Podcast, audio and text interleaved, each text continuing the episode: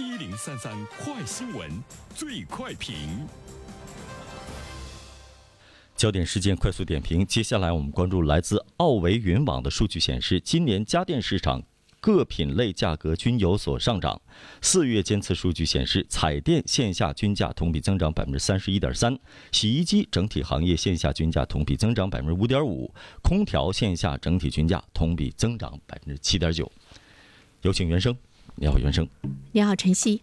呃，这些家电市场的价格呢，还有上涨的趋势哈，尤其是近期，比如说结婚呐、搬新家呀，呃，要买家电的朋友会感触呢比较深一些。这些家电上涨的背后呢，都有同样的一个原因，那就是原材料价格的上涨。五一小长假结束之后呢，呃，国内的钢材的价格快速上涨。最近呢，有一个网络新词儿啊，叫“手无寸铁”，这就是呢我们看到的这个钢材价格快速上涨所带来的一种焦虑。其实除了钢材之外呢，像铜、铁、铝等大宗商品都是呢在上涨，而且我们也看到了，不单单是上涨，它已经是出现了暴涨的态势，创出了历史的新高。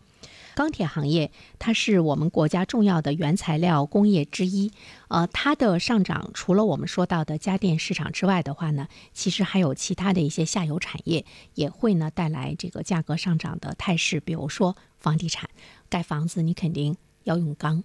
呃，房地产还有呢这个汽车。机械、造船等都是钢铁行业重要的这个下游行业，所以说呢，钢铁钢材价格的上涨，使这些下游行业呢也受到了剧烈的。冲击，而且呢，这个终端市场呢开始呢承受呢价格上涨的这个压力。现在的这个原因呢，有一些呢大家也都是有所共知啊。一方面呢，是我们跟澳大利亚的这个贸易关系呢比较紧张，因为中国呢是世界上最大的铁矿石啊、呃铝制品呐、锂矿啊等等这些大宗商品的这个进口国。那么澳大利亚呢，恰恰是这些矿产品的主要出口国，而我们呢，对于澳大利亚。这些原材料的进口呢，有着严重的依赖。那么近一段时间，中国和澳大利亚的关系呢比较紧张，所以呢就导致了市场对这些商品的进口产生了一种巨大的担忧，所以呢价格呢就快速提高，因为人们的预期。会认为呢，这些原材料会越来越少，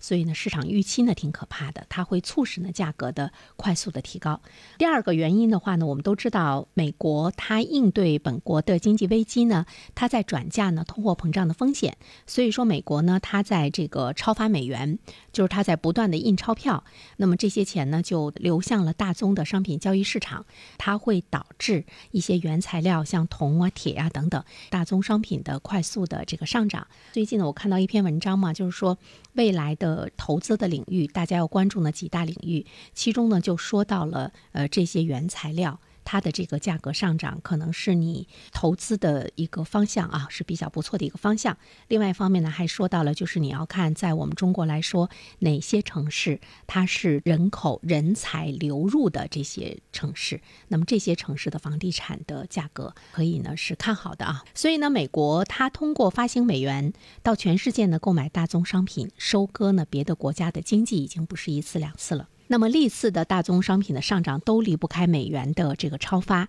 美元世界货币通用的这个属性，使得它一印发美元，就会使得其他的国家会面对呢美国输入性的通胀。所以呢，我们就会看到这些产品的涨价，其实它是一个被动的一种上涨，它并不是真正的是由市场的供需啊来决定的，它是美元超发所推动的这样的一种被动的上涨。第三方面的话，就是疫情的干预。面对经济危机的时候，最好的办法呢，就是国家通过这个投投资，它来创造需求。啊，这个呢是面对危机的一个比较好的一种方式。那么国家怎么样来创造需求呢？它就会来搞这个基建的这个投资。这种基建的投资呢，就会对铜啊、铁啊、铝啊这些大宗商品的需求呢是比较大的。而且世界产能国家没有明显恢复产能的前提之下，需求增加了，所以呢它的这个价格呢就会呢这个上涨。呃，所以我们说到了这三方面的原因，我们会看到如果。果疫情不结束，